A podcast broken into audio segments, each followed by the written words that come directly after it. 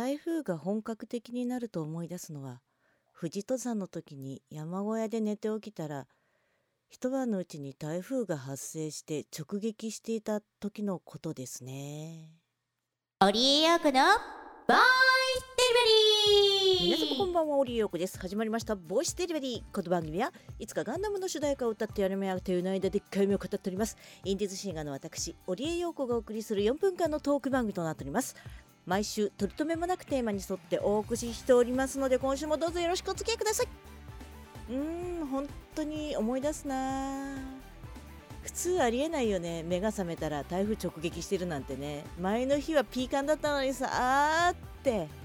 でもね大変だったけれど何年経ってもこうしてね話のネタになるのである意味美味しい出来事だったかなとも思っております。というわけで前段の話はこれぐらいにして今週のテーマいってみましょう。今週のテーマはこちら。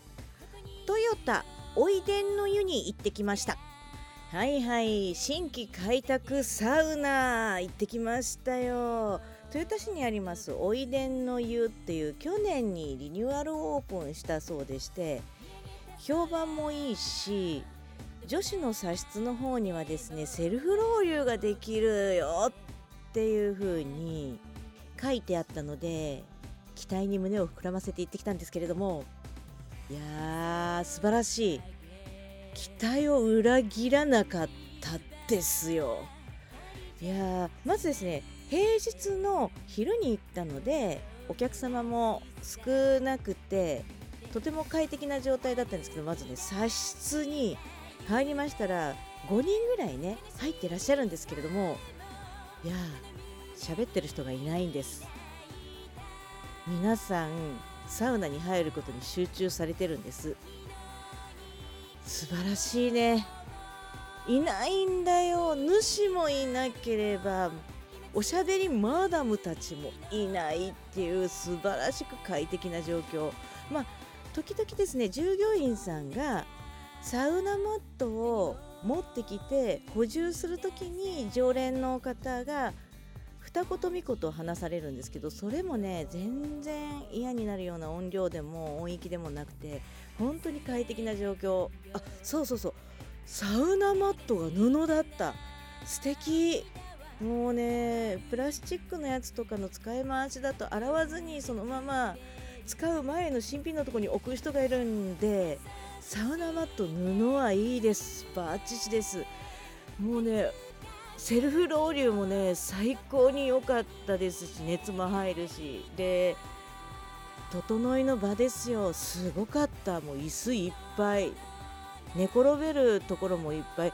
全部でね123ぐらいに椅子があって。いやこれはサウナもね30人ぐらい入れるところだったんですけどまあもうどちらかというと本当サウナに特化してるよねっていうね。でさらに言うと露天風呂でも騒いでる人がいなかった。